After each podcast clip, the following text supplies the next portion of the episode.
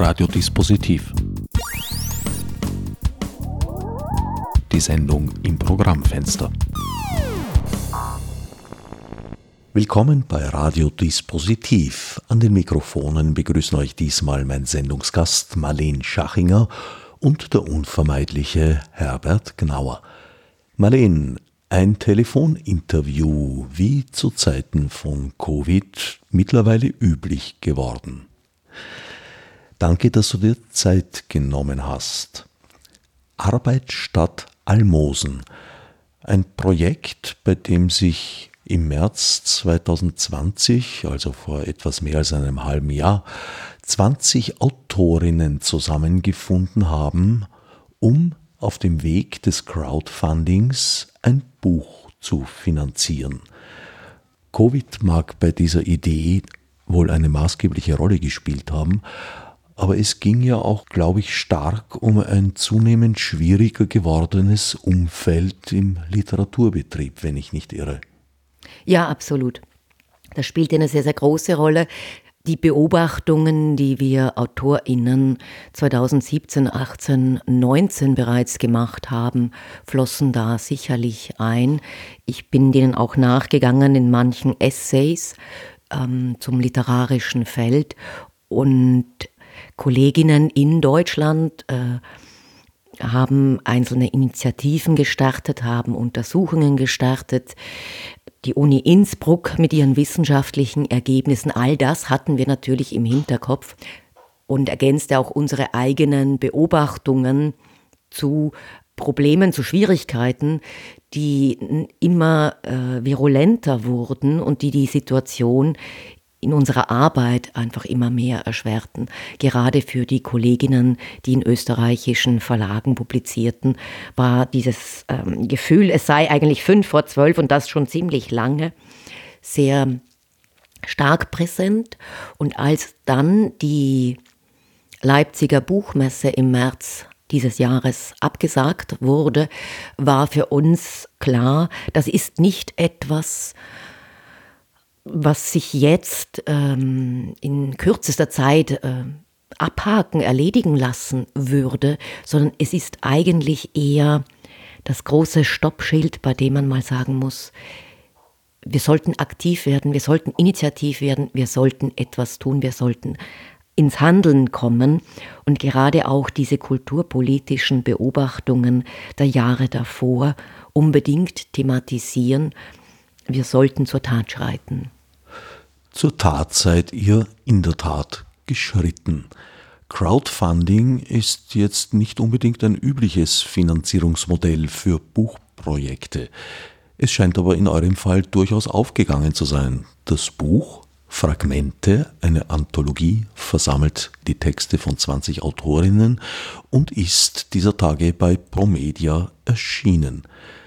Was sind eure Erfahrungen gewesen mit Crowdfunding, kann man das als ein tragfähiges Modell bezeichnen oder war das jetzt einmal ein Experiment, eine interessante Erfahrung, aber nicht unbedingt zur Wiederholung empfohlen?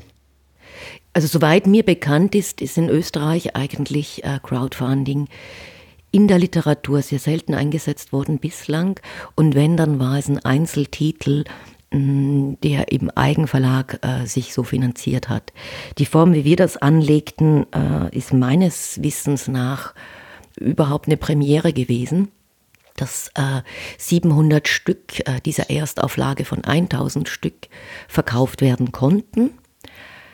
Für uns war es ganz wesentlich auch, dass äh, dieses Buch nicht im Selbstverlag erscheint, sondern in einem regulären Verlag weil wir diese Zusammenarbeit einfach für ganz wichtig halten und da auch unsere Wertschätzung in der Branche den Verlegerinnen und Verlegern gegenüber, die sich äh, da engagieren, man könnte eigentlich sagen, es ist äh, eine Rückwendung an die ganz klassische aus der Literaturgeschichte bekannte Vorbestellung. Es ist nichts anderes, äh, um die wir uns bemüht haben ausreichend Leserinnen und Leser für unsere Idee zu begeistern und das, bevor überhaupt noch eine Zeile geschrieben wurde, an sie heranzutreten, das Projekt vorzustellen und äh, sie da einzubinden und einzuladen. Uns war weder zu Beginn des Crowdfundings auch nur irgendwie ahnbar, was dieses Arbeitsvorhaben eigentlich heißen würde, muss ich ganz ehrlich einräumen. Also ich hatte keinen blassen Schimmer. Ich bin davon ausgegangen, wir drehen dieses kurze Videoporträt der Idee, stellen darin vor, was wir machen möchten und äh, schreiben natürlich äh, klassischer Pressetext, äh, knappe Infos, äh, möglichst übersichtlich, schüren kleine Dankeschön-Pakete, wie das in der Crowdfunding-Sprache heißt.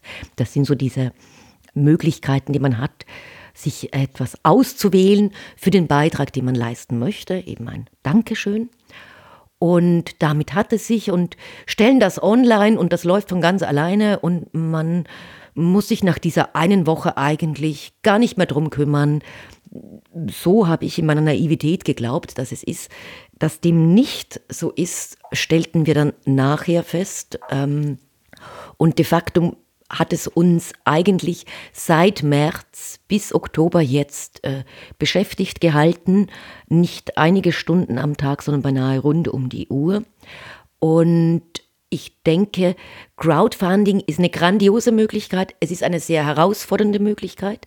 Es ist vor allem auch eine ganz wunderbare Sache, um in Kontakt äh, mit den Leserinnen und Lesern zu treten, zu kommen, zu bleiben, gerade auch in so schwierigen Phasen, wie wir sie jetzt im Frühjahr hatten, um ihnen auch die Internas der Branche zu vermitteln, über diesen Kontakt, über dieses Gespräch, das man mit ihnen ja permanent pflegt, kulturpolitische Anliegen zu thematisieren. Und ich glaube, dass unser Projekt äh, sich deshalb auch so entwickelt hat, wie es sich entwickelt hat, gerade wegen dieses, dieser permanenten Kommunikation mit den Leserinnen und Lesern. Wenn ein Angestellter eines Literaturhauses mit dem gesicherten Gehalt eines äh, Universitätsprofessors dann meint, Crowdfunding sei deshalb keine Lösung für äh, literarische Anliegen, wenn man da die Politik außen vor lasse, dann glaube ich, dass er eigentlich zu eng und zu kurz denkt. Meiner Erfahrung nach ist das überhaupt nicht so. Wir sind durchaus auch an die politischen Stellen herangetreten. Wir haben ganz klassisch um Druckkostenzuschüsse angesucht, diese auch bei denjenigen Bundesländern, die bereit waren, neue Modelle anzudenken, neue Formen der, der literarischen Arbeit äh, auch zu fördern bewilligt bekommen, also zum Beispiel von Niederösterreich, Burgenland, Kärnten und Tirol, die alle gesagt haben, wir finden das ganz famos, wir unterstützen dieses Projekt ganz klassisch, wie es auch sonst für jede andere Buchpublikation in einem Verlag möglich wäre. Und die zweite Ebene, wo wir absolut auch und ganz bewusst an die Politik herantreten, war Hashtag Literatur wünscht, wo wir die äh, im Projekt beteiligten Autorinnen baten um eine Formulierung ihrer Anliegen vor der Kamera und obendrein aber auch andere einluden, seien es jetzt Buchhändlerinnen oder Buchhändler, andere Kolleginnen und Kollegen in dem literarischen Feld, die sich da zu Wort melden, die ihre Anliegen äußern, sei es an die Rezipientinnen, an die Presse, an Politikerinnen und Politiker, an die Veranstalterinnen und Veranstalter. Und äh, die dritte Schiene war dann eben auch dieser Dokumentarfilm, wo auch dieses kulturpolitische Anliegen eine präsente Stimme bekommt. Also es ist absolut möglich. Es ist nicht so, dass Crowdfunding jetzt äh, die, die herkömmlichen Formen einer Literaturförderung außen vor lassen würde, wenn man sich drum kümmert. Das ist natürlich wieder etwas Neues, wo man auch noch nachlaufen muss, wo man sich engagieren muss, wo man dranbleiben muss am Ball, ähm, was Arbeit bedeutet, aber es ist absolut äh, denkbar, vorstellbar und umsetzbar. Du hast es schon angesprochen, eigentlich ist es die Wiederkehr eines alten Modells, das zwischenzeitlich ein wenig aus der Mode gekommen war, des Subskriptionsmodells, also dass potenzielle Leser und Leserinnen eine Vorfinanzierung betreiben. Ist das jetzt sozusagen diese alte, gar nicht so schlechte Idee auf neuen Distributionswegen? Ja, ich sehe das durchaus so. Man tritt direkt an die Leserinnen und Leser heran, man bietet ihnen ein Pupurri an an Möglichkeiten, sei es jetzt eben das gedruckte Buch oder sei es das Hörbuch, sei es ein signiertes Buchexemplar, das sie sich aussuchen können, das sie vorbestellen können. Also die Bandbreite hat sich äh, erweitert und erhöht. Aber ansonsten ist es eine ganz klassische Vorbestellung. Es ist nichts anderes. Man geht in eine Vorleistung auf ein erst zu erarbeitendes Werk das dem kurz vorgestellt wird. Es ist nichts Neues eigentlich. Du hast vorhin gesagt, es sei euch wichtig gewesen, mit einem Verlag zusammenzuarbeiten. Crowdfunding gab es bereits meines Wissens im Zusammenhang mit Buchprojekten, die dann im Eigenverlag erschienen sind. Wo liegt der Vorteil, mit einem Verlag zu, zusammenzuarbeiten? Ich glaube, das ist eine Weltanschauungsfrage. So wie ich äh, die literarische Arbeit sehe, ist für mich äh, die Zusammenarbeit mit einem Verlag unabdingbar notwendig, weil ich überzeugt bin, dass man nach der Fertigstellung eines literarischen Textes, wenn man selbst so den letzten Punkt gesetzt hat und äh, schon mehrmals bearbeitet hat, eigentlich den Text schon auswendig kann, man zu nahe an diesem Erzähluniversum ist um bestimmte äh, Teilbereiche dann wirklich noch distanziert betrachten zu können. Und genau da kommt ein Verlag ins Spiel mit dem Lektorat, das sich einbringt, das nochmal ganz kritisch von außen betrachtet, das einen auch nochmal zwingt, geh noch mal ran, mach noch mal, schau dir noch mal diese Passage an. Bist du wirklich der Meinung, dass die Interpunktion hier die bestmögliche ist und einen nicht ähm, aus den Klauen lässt, bevor wirklich dieser Text äh, fertiggestellt ist. Das halte ich für ganz essentiell in der Zusammenarbeit. Ich glaube auch, dass es äh, absolut Sinn macht, die Erfahrungswerte, die ein Verlag einbringen kann, zu nutzen, sei es jetzt im Hinblick auf die Distributionswege, die Zusammenarbeit mit Grossisten. Man kann das natürlich alles auch selber machen, aber ich wüsste nicht, äh, warum man nicht ähm, das Professionelle jedes einzelnen Segments in der Branche einbinden sollte. Es ist doch besser, man lässt diejenigen ran, die, die sagen, ja, ich mache das, ich habe da Erfahrung, ich kann das, ich mache es gut. Warum nicht? Und dafür eben dann auch zu bezahlen, ja. Das Buch ist mittlerweile erschienen. Die eigentliche Crowdfunding-Periode ist ja bereits seit längerer Zeit abgeschlossen. Die Goodies, die man sich dabei auswählen konnte, boten verschiedene Möglichkeiten bis hin zu einem unkorrigierten Exemplar, das sozusagen die Genesis, die Entwicklungsgeschichte der einzelnen Texte dokumentiert hat. Wie hat sich das denn bewährt? Also manche dieser Dankeschöns ähm, wurden begeistert aufgenommen, andere sehr reserviert.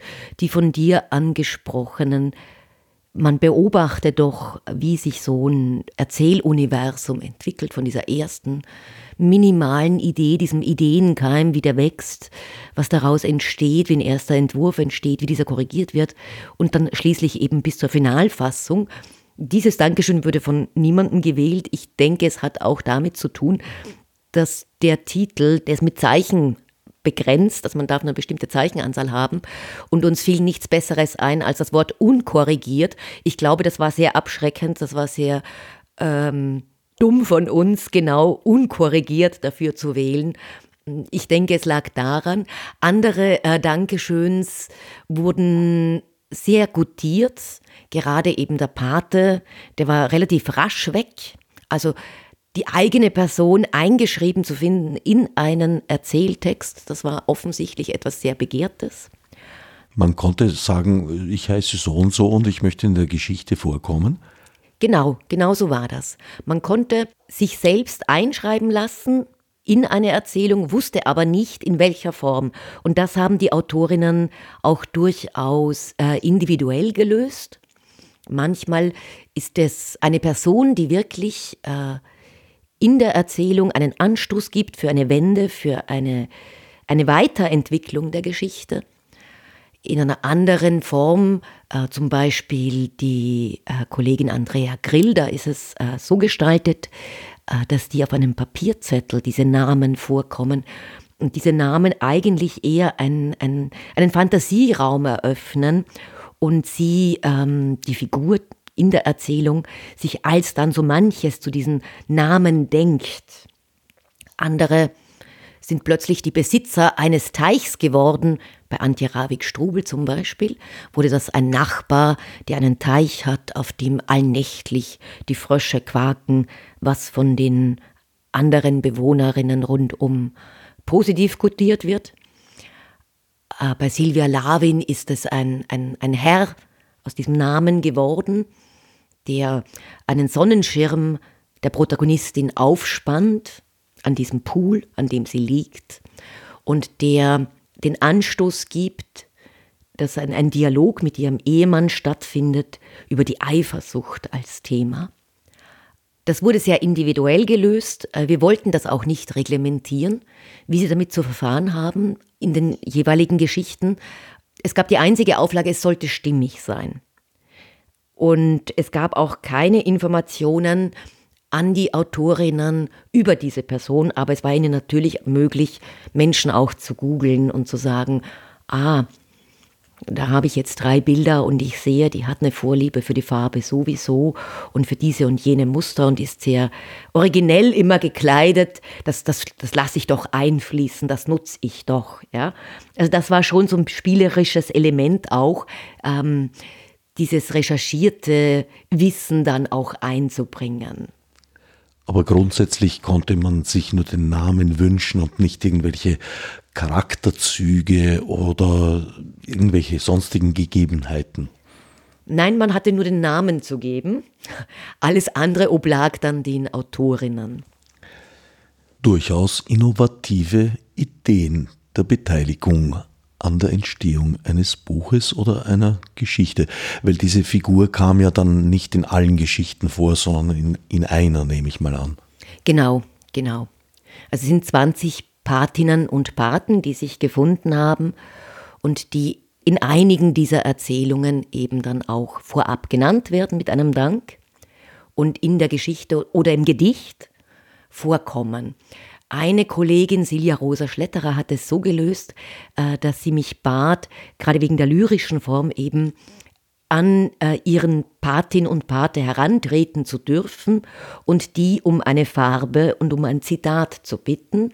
Das war die einzige Ausnahme eigentlich äh, von dieser Regel, dass die Autorinnen keinen Kontakt zu den Patinnen und Paten hatten. Schwierig wurde das bei mir, weil ich Patinnen und Paten allesamt zumindest über die Social-Media-Foren kannte. Äh, ich habe dann zwei gewählt, die ich auch persönlich kenne, ganz bewusst, die sich in meiner Erzählung eben finden als äh, weitere Protagonisten, Protagonistinnen, die durchaus handlungsrelevante Elemente übernehmen. Also einer mit Wohnort in Brüssel, hat dann wirklich auch diese Geschichte eben nach Brüssel transferiert über seine Patenschaft. Und die andere, mit der ich immer wieder einen Dialog führe über das Schreiben, findet sich eben auch in dieser Dialogkompetenz in der Erzählung wieder. Das Patenmodell ist naturgemäß zu Ende gekommen. Die Geschichten sind geschrieben und mittlerweile auch gedruckt. Aber einige der anderen Modelle stehen immer noch zur Verfügung. Man kann sie bestellen, oder täusche ich mich da? Man kann noch immer natürlich ein Buch bestellen, man kann noch immer ein Hörbuch bestellen. Es sind in etwa knappe 300 Exemplare in den Handel gekommen mit dem 10. Oktober, bis diese verkauft sind bei den gedruckten Büchern, kann man ganz regulär über eine Buchhandlung sich noch immer ein Buch ordern. Es sind auch über diese 40 Tage hinaus des Crowdfundings natürlich noch immer bei uns Bestellungen eingetroffen von Leserinnen und Lesern, die gesagt haben, ich möchte jetzt doch noch bitte zehn Stück, äh, weil Weihnachten kommt und das ist ein nettes Geschenk und das äh, finde ich wichtig zu unterstützen ich glaube, das macht das Crowdfunding aus eigentlich. Dieses Erleben, dass da jemand hinter einem steht und sagt, diese Idee ist gut, wir finden das großartig. Wir wollen euch unterstützen, wir wollen euch fördern. Das erlebt man sonst ja im, im literarischen Feld eigentlich nur sehr begrenzt. Aber diese, diese 300 Exemplare, die jetzt noch in den Buchhandel kommen, beim Hörbuch natürlich unbegrenzt, die stehen durchaus noch immer äh, Käuferinnen und Käufern zur Verfügung. Damit sind wir, glaube ich, auch schon wieder bei einem dieser eingangs angesprochenen Probleme der Ausgangssituation. 300 Exemplare, das klingt eigentlich nicht nach sehr viel, ist aber für die Verhältnisse eines österreichischen Buches in einem österreichischen Verlag durchaus eine respektable Zahl. Die reguläre Erstauflage eines äh, Belletristiktitels in Österreich, ähm, in einem österreichischen Verlag, sind 1000 Stück. Normalerweise sprechen wir bei Vorbestellungen vielleicht äh, von 10 Prozent, die vorab schon vor Erscheinen eines Buches eingehen. Das heißt, wenn von diesen 1000 Stück die 700 bereits verkauft sind und 300 überbleiben, ist das eigentlich eine Ausnahmesituation. Das gibt sonst, ich kenne das von niemandem im, im literarischen Feld so. 1000 Stück klingt viel, ist nicht viel. Wenn man bedenkt, äh, dass die Tantiemenhöhe 10% von diesen 1000 Stück sind und wir jetzt einen Buchpreis annehmen von, sagen wir mal, 22 äh, Euro, dann gehen davon 2 Euro je verkauften Exemplars an den Autor oder die Autorin und seitens der Verlage war es das. Das ist ein Problem, das ist schon vor Covid-19 ein Problem gewesen und es ist gegenwärtig aber ein enorm großes Problem, weil mit diesen 2 Euro mal 1000 natürlich niemand überleben kann. Wenn man bedenkt, dass man für das Verfassen eines Romans oder einer Novelle, einer längeren Erzählung mindestens ein bis drei Jahre rechnen muss, vielleicht sogar länger, wenn es historische Themen sind, wenn viel zu recherchieren ist, damit natürlich Lebenskosten und äh, auch Recherchekosten verbunden sind, dann sind 2000 Euro nichts.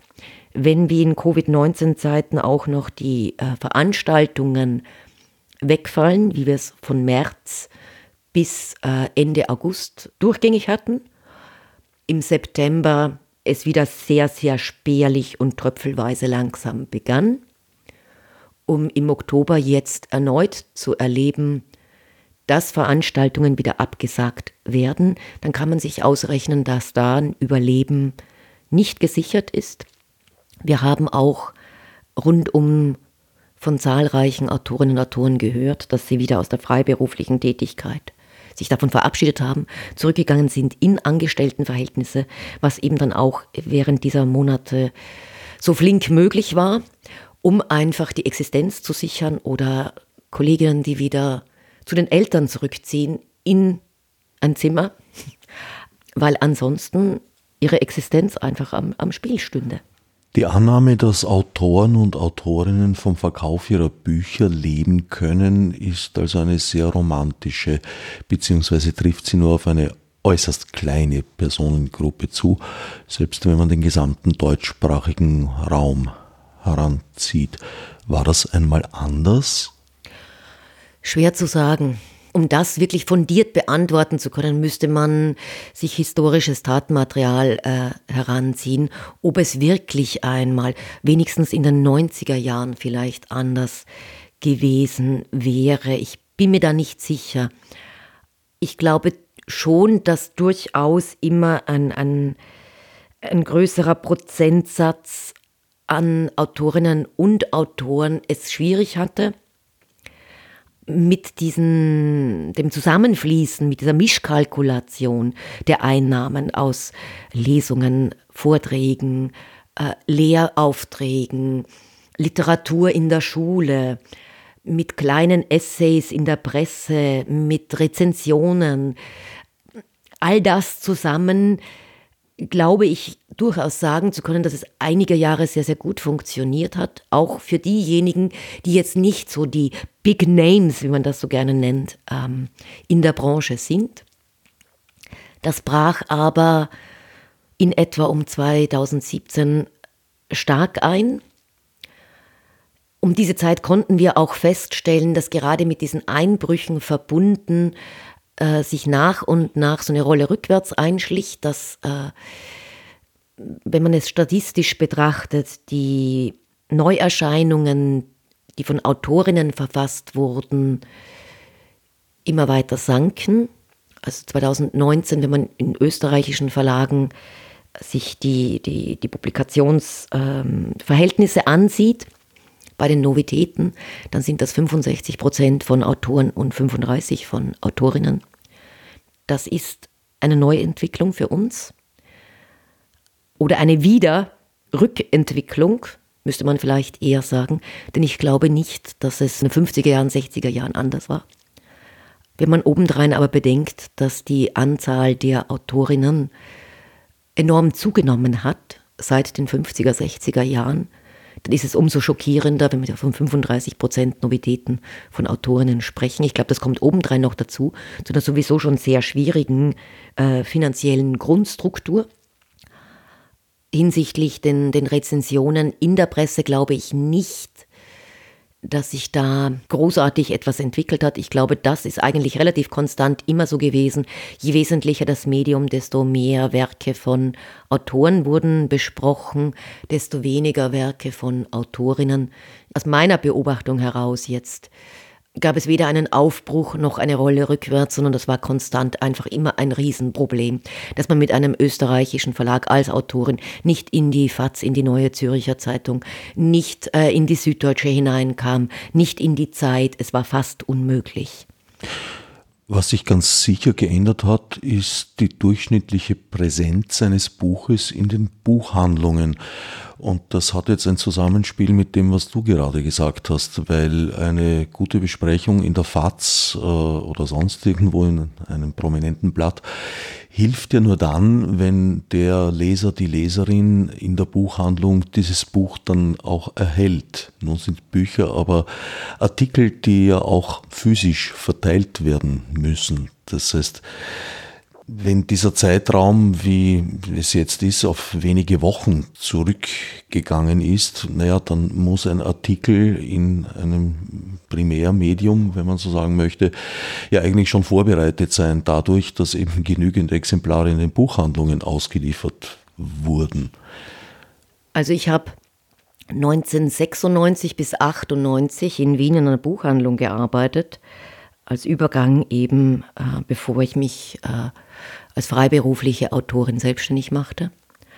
Und äh, in diesen 90er Jahren, in diesen späten 90er Jahren, war es absolut normal, dass ein neu erschienener Titel monatelang am Präsentationstisch gleich beim Eingang visuell auffällig deponiert wurde, dass dieser in den Auslagen präsent war. Das hat sich komplett geändert. Wir sprechen mittlerweile von wenigen Wochen dann kommen schon die nächsten, sie werden retourniert. Das ist vor allem ein Problem, das aufgrund der Grossisten und Grossistinnen entstanden ist. Ich weiß von den Buchhändlerinnen und Buchhändlern, dass sie das selbst sehr problematisch finden. Wenn sie es aber in dieser Frist, die ihnen da eingeräumt wird, seitens des Großhandels, nicht retour schicken, bleibt es ihnen auf Lager liegen. Das ist für viele rein schon vom Platz her absolut unmöglich. Es hat sich natürlich auch seit den 90er Jahren die Flut an Neuerscheinungen, die all äh, halbjährlich auf den Markt strömen, ungemein gesteigert.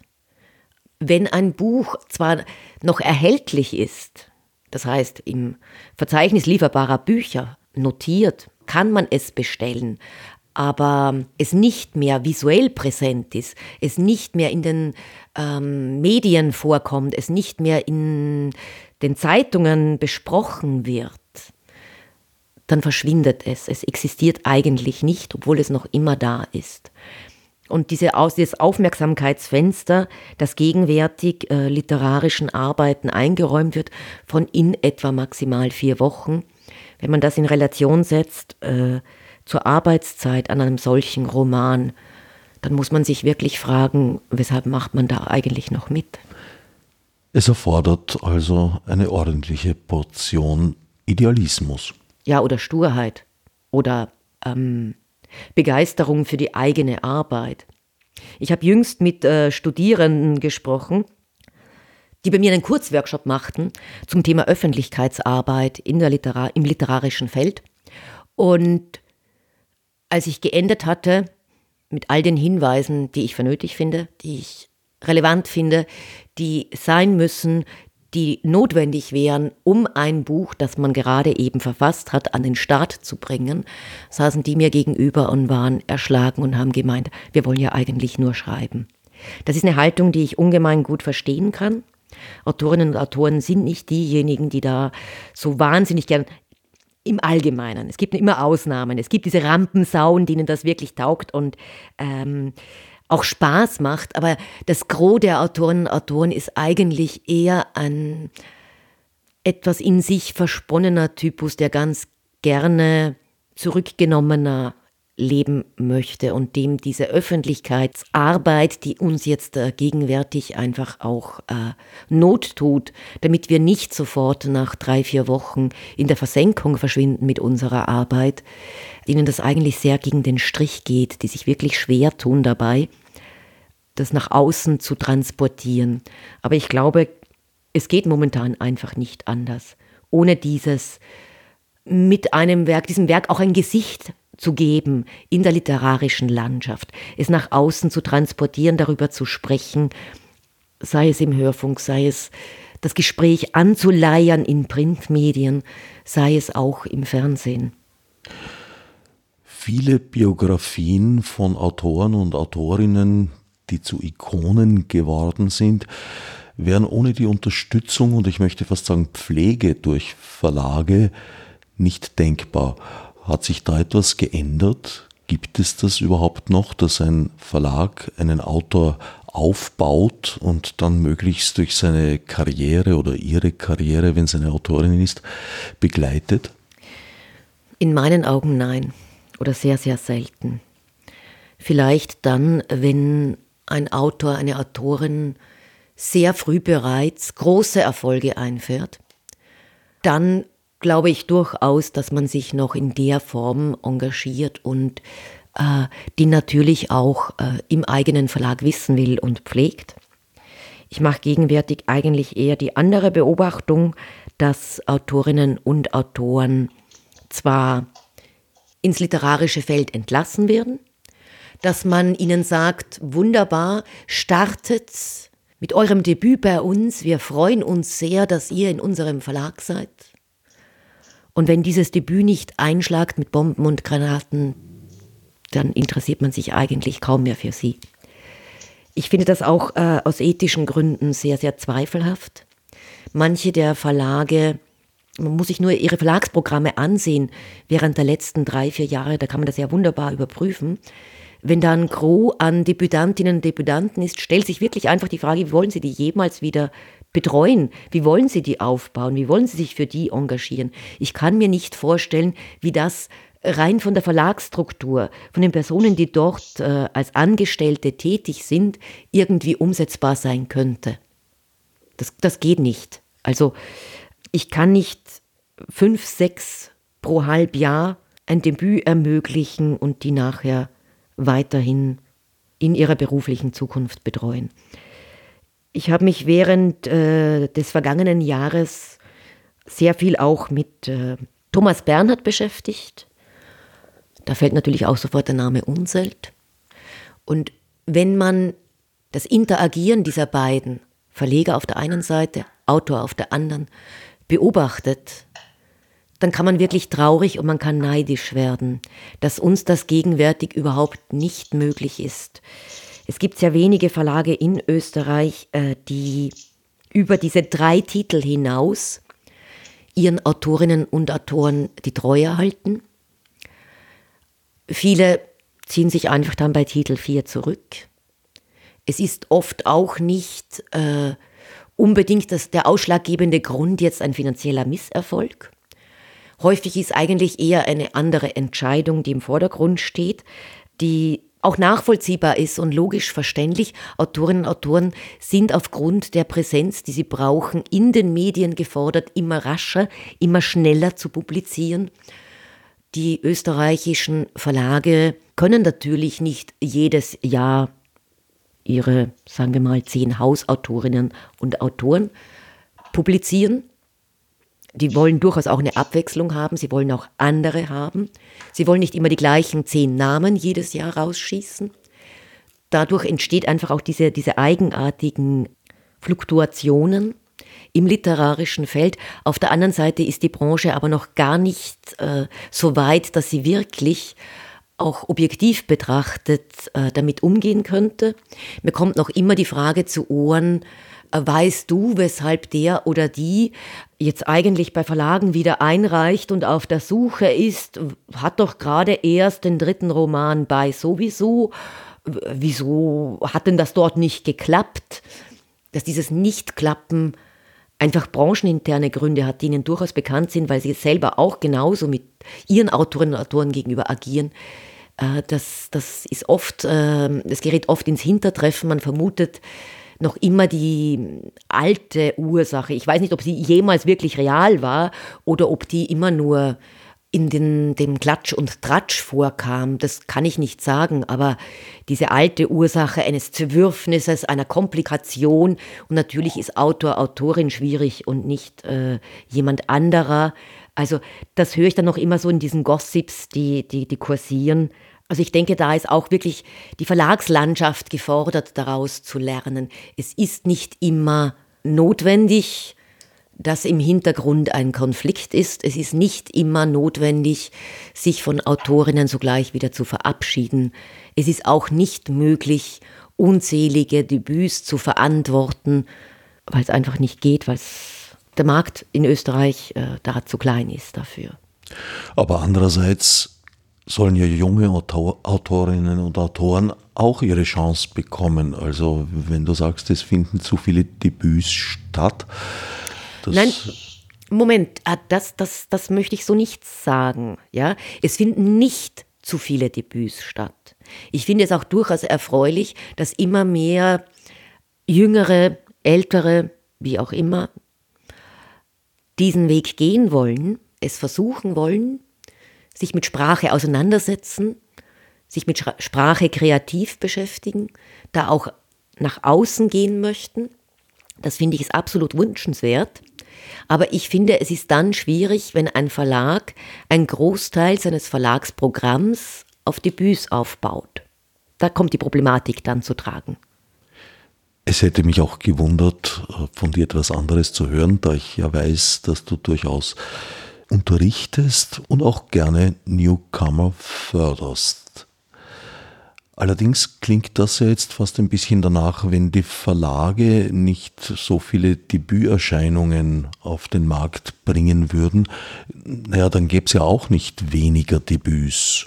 Sie, sie sozusagen kein Pull-Effekt, der da stattfindet. Ich glaube, die Schwierigkeit besteht wirklich dann, wenn ich nennen wir das jetzt mal mit einer Zahl, wenn ich acht Publikationen im Jahr habe und davon sechs Debüts, dann habe ich in, in äh, sechs Jahren 36 Autorinnen und Autoren dazu gewonnen, die ich weiterhin betreuen soll. Das geht nicht, weil sich meine acht Publikationen im Jahr nicht steigern werden. Die werden auf acht bleiben. Ich kann die eigentlich nicht betreuen. Es ist von vornherein nicht möglich. Rein, rein logisch, mathematisch nicht. Äh, dass man sich wirklich um die weiter kümmert, dass man die wirklich aufbaut. Also das sehe ich als große Schwierigkeit bei einen Verlagen. Ich sehe auch die Problematik, dass viele der ausgeschriebenen Literaturpreise eine Obergrenze haben hinsichtlich des Alters, dass sie überhaupt nur Jüngeren zur Verfügung stehen.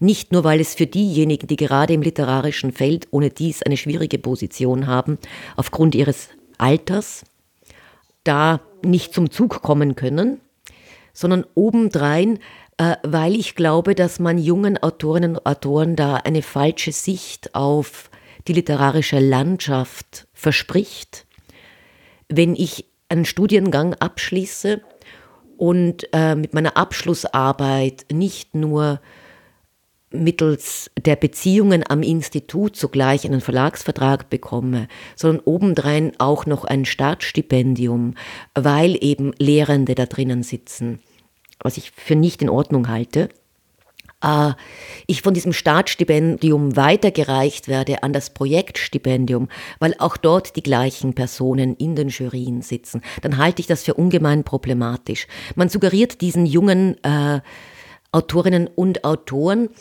Brotjob braucht es nicht, man kann sich sofort als freiberuflich Tätiger etablieren. Man hat ja die Stipendien, man hat ja erste Lesungen, die gehen ja mit der Publikation einher.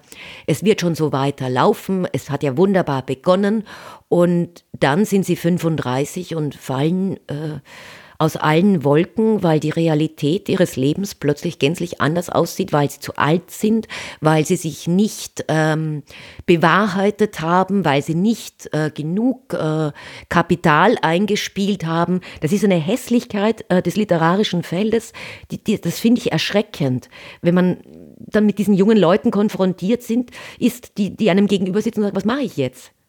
Ich bin 35, ich weiß nicht, wie es weitergeht. Also ich habe keinen blassen Schimmer. Wenn die sich dann zu bewerben anfangen auf äh, herkömmlichen Wegen als Angestellte wieder versuchen, irgendwo unterzukommen, sind sie für die natürlich zu alt. Man will sie auch nicht mehr. Also sind, das sind so gescheiterte Existenzen vorgezeichnet. Ich finde es einfach unverantwortlich. Es ist vielleicht auch, was da jetzt mitschwingt, gerade in dieser Sorge um, um um die jungen Kolleginnen und Kollegen ist natürlich auch äh, die Sondersituation von mir, dass meine eigene Tochter trotz all meiner warnenden Worte und trotz all meiner, man muss äh, das realistisch sehen, äh, man ist nicht J.K. Rowling, das wäre wunderschön, wenn es allen so ginge, auch in dieses literarische Feld äh, hinein will, erste Schritte setzt, was mich auf der einen Seite ungemein stolz macht auf sie, natürlich, auf der anderen Seite aber mit großer Sorge erfüllt. Das ist allerdings eine Problematik, die, denke ich, allen Kunstmärkten innewohnt. Ja, ich glaube durchaus, das ist jetzt nicht äh, in der Literatur nur exzeptionell, sondern das kennen natürlich auch die Musikerinnen und Musiker und die bildenden Künstlerinnen und Künstler.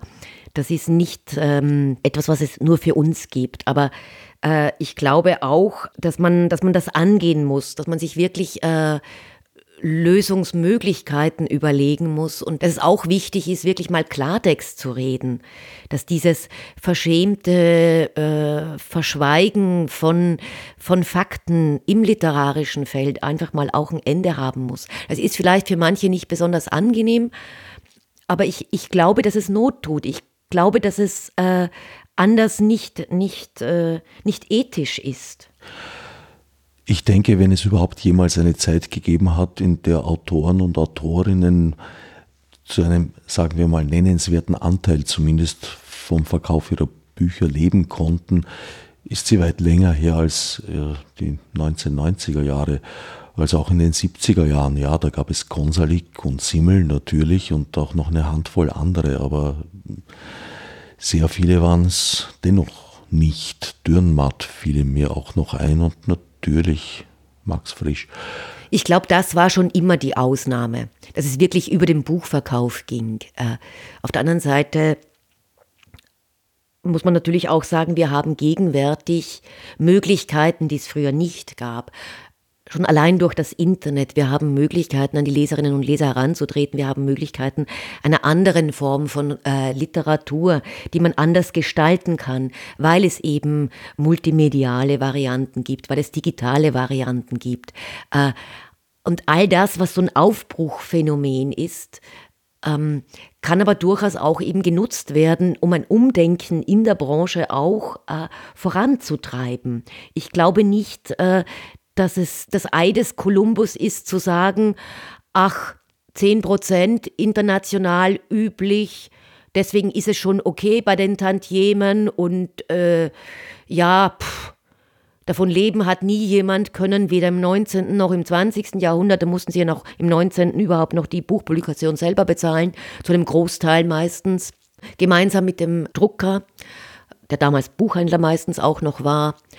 Also eigentlich nichts Neues, dass ihr davon nicht leben könnt. Naja, dann seid doch zufrieden, dass es so ist, wie es ist. Nein, Nein, ich sehe nicht ein, dass man mit etwas zufrieden sein soll, nur weil es schon immer schwierig war oder weil es immer unmöglich war oder weil es immer nicht in Ordnung war, weil es immer nicht ethisch korrekt war, weil es immer nicht fair pay war ich halte diese, diese Argumentationslinie über die Vergangenheit, ja, hat man so legitimiert, dass es gegenwärtig für die Autorinnen und Autoren, für Künstlerinnen und Künstler so schwierig ist, in der sogenannten Kulturnation, wo man sich dann wirklich fragen muss, wo ist die Kulturnation, äh, zu überleben. Ich halte diese Argumentationslinie weder für ethisch vertretbar noch für in Ordnung und schon gar nicht für einen vernunftbegabten Menschen, der darauf antworten kann, ja, nein, man kann eigentlich nur Nein sagen. Die Argumentation, dass es immer schon so war, ist keine. Aufbruch ist, glaube ich, ein gutes Stichwort. Kommen wir zu eurem Aufbruch, der inzwischen auch durchaus in Papierform vorliegt. Fragmente. Wie kam es zu diesem Titel? Wofür steht er? Der Titel entstand äh, durch mehrere Zufälle. Es ist ja öfter so, dass das eine zum anderen kommt und irgendwie alles zusammenfließt und dann plötzlich entsteht das und ist da und ist präsent und man betrachtet es und sagt ja. Ich hatte im Jänner 2020 einen Workshop zur Ausstellung Fragmente im Museum äh, Hamburger Bahnhof in Berlin und habe mich äh, im Zuge der Vorbereitungen für diesen Workshop dort, für diese Workshop-Reihe, die ich dort geleitet habe, viel mit dieser Thematik in der bildenden Kunst beschäftigt. Und dieses Wort Fragmente ist für uns in der Literatur ja sofort mit Romantik verbunden. Das ist ein, ein, ein Konzept der Romantik.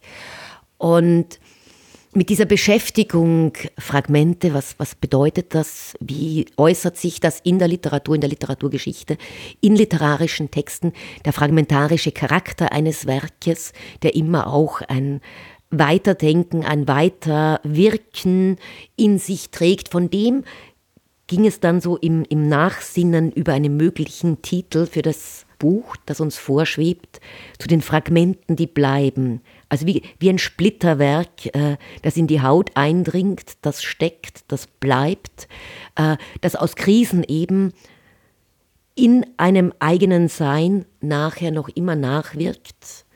Und somit war Fragmente die Zeit danach geboren.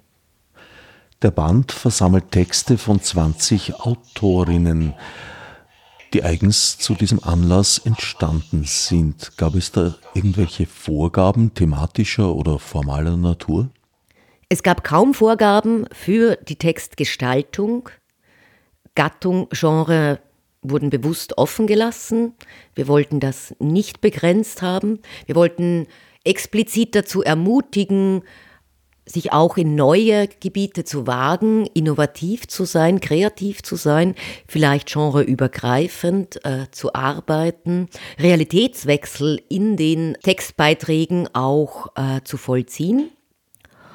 Es gab äh, formale Vorgaben wie maximal diese und jene Zeichenanzahl, aber ansonsten war es wirklich den Autorinnen und Autoren überlassen, was sie gestalten möchten. Und ich äußerte ihnen gegenüber den Wunsch als Herausgeberin, dass sie mir in etwa eine Woche, 14 Tage nach Schreibbeginn, wenn sie den Eindruck haben, ja, das ist das Thema, zu dem sie arbeiten wollen, das ist die Erzählung, die ihnen vorschwebt oder das Gedicht, sehr grob äh, umrissen die Thematik, ihres Beitrags äh, mitteilen, damit wir keine Dubletten produzieren. Denn es hätte ja sein können, dass von den 20 zwei zu einem ganz ähnlichen Thema arbeiten würden. Das war nicht der Fall.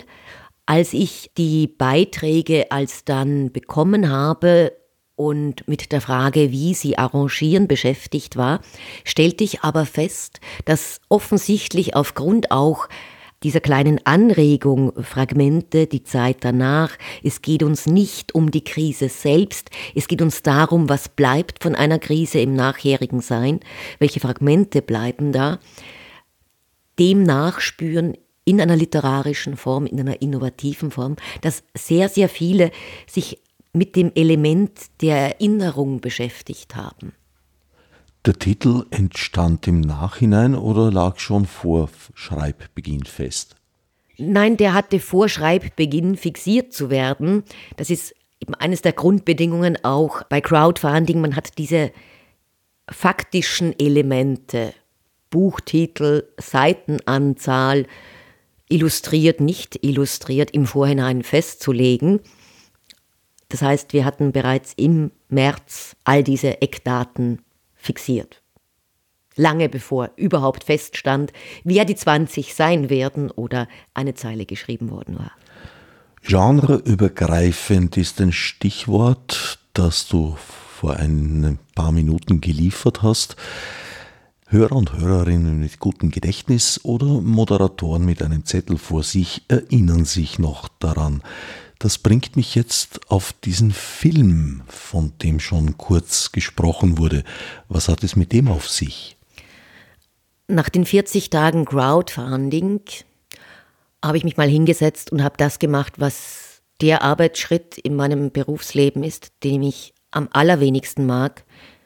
Ich habe die Buchhaltung gemacht und habe festgestellt, wenn das Schreibhonorar bezahlt ist, wenn äh, Lektorat bezahlt ist, Korrektorat bezahlt ist, wenn Satz und Druck bezahlt sind, dann bleibt noch ein Teil über.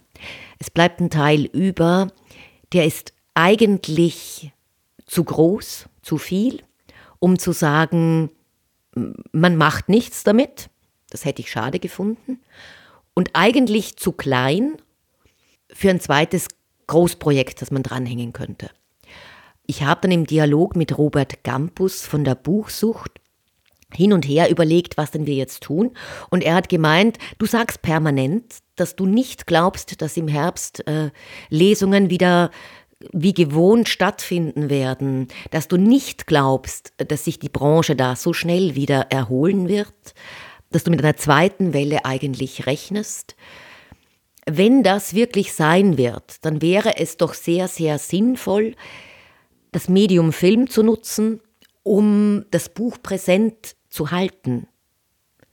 Denn Lesungen werden es nicht sein, aller Wahrscheinlichkeit nach. Und im Dialog mit ihm haben wir dann zwei Ideen weitergesponnen. Erstens, wenn wir schon von äh, Kleinbaumgarten, das liegt im nördlichen Niederösterreich, über Wien nach Innsbruck und weiter nach Berlin fahren, um die Autorinnen vor die Kamera zu bitten, ihre Textbeiträge einzulesen für einen Buchtrailer. Das war eigentlich das Erste, an das wir gedacht haben. Dann können wir sogleich bitten, nicht nur einen knappen Ausschnitt äh, aus dem äh, Buchmanuskript zu lesen, sondern eben ihren ganzen Beitrag machen wir doch ein Hörbuch. Und wenn wir schon dabei sind und von Niederösterreich äh, via Wien nach Innsbruck und Berlin fahren, dann können wir doch auch gleich eigentlich im Grunde genommen einen Film drehen. Und diese kulturpolitischen Thematiken, die uns äh, wesentlich sind, da noch einmal gesammelt zusammenstellen. So ist das eigentlich entstanden. An wen wendet sich der Film und wo wird er zu sehen sein? An alle, die sich äh, für Literatur interessieren, wendet sich äh, die Dokumentation Arbeit statt Almosen. An alle, die sich äh, für Kulturpolitik interessieren, die vielleicht auch in diesen Feldern tätig sind, vielleicht auch in anderen künstlerischen Branchen. Ich hoffe, es wird auch eine Möglichkeit geben, als dann mit äh, Künstlerinnen und Künstlern der bildenden Kunst oder eben Musikerinnen und Musikern in einen Dialog zu treten. Ich glaube, bei ihnen ist die Situation nämlich sehr, sehr ähnlich äh, wie bei uns. Ähm, er wird zu sehen sein, vor allem in Programmkinos. Da wurde bereits mit einigen österreichischen Städten Vereinbarungen getroffen, wo er gezeigt werden wird. Wo können geneigte Hörer und Hörerinnen sich informieren? Gibt es da eine Website? Ja, wer auf meine Homepage blickt, www.marlen-schachinger.com, findet dort einen eigenen äh, Reiter für Arbeit statt Almosen und da sind alle Infos und alle Daten gesammelt, online gestellt und man kann sich da immer informieren. Und im Film steht vor allem ein Thema im Hintergrund, auf das wir diesmal noch gar nicht zu sprechen gekommen sind. Sarkastisch ausgedrückt ließe sich nämlich sagen, die Situation im Literaturmarkt, im Literaturbetrieb, habe sich eigentlich nur für die männlichen Autoren verschlechtert. Für die Autorinnen war sie nämlich nie besonders gut. Da bestehen ja sehr grundsätzliche Unterschiede und auch Schwierigkeiten. Ja, und ich glaube, dass es einfach auch äh, Not tut, mal darüber zu reden. Was für mich spannend war, war nicht nur die gesammelte Form der Statements dazu. Für mich war auch sehr interessant, dass man wissenschaftliche Ergebnisse, dass man Forschungsergebnisse, dass man Fakten wenn man sie präsentiert, immer in zweierlei Form nutzen kann. Es wird immer die einen geben, die darauf mit Entsetzen reagieren, wenn sie zum Beispiel hören, dass 80 Prozent der Arbeit im literarischen Feld von Frauen getätigt wird, aber 84 Prozent der Entscheidungen in Männerhand liegen, dann erschreckt das die einen, weil sie dann Missverhältnis sehen, das sich natürlich auch in weiterer Folge in den Publikationen zu Buche schlägt. Andere im literarischen Feld reagieren auf diese Fakten, die ja belegbar sind, die wissenschaftliche Forschungsergebnisse sind, gänzlich anders. Nicht nur, dass sie diese ignorieren, dass sie sie verdrehen, dass sie eine andere Wahrheit daraus machen. Ich fand das sehr, sehr erschreckend. Das, das fand ich erschreckend. Dieses Thema wäre es selbstverständlich mehr als eine eigene Sendung wert. Eben einen eigenen Film wert.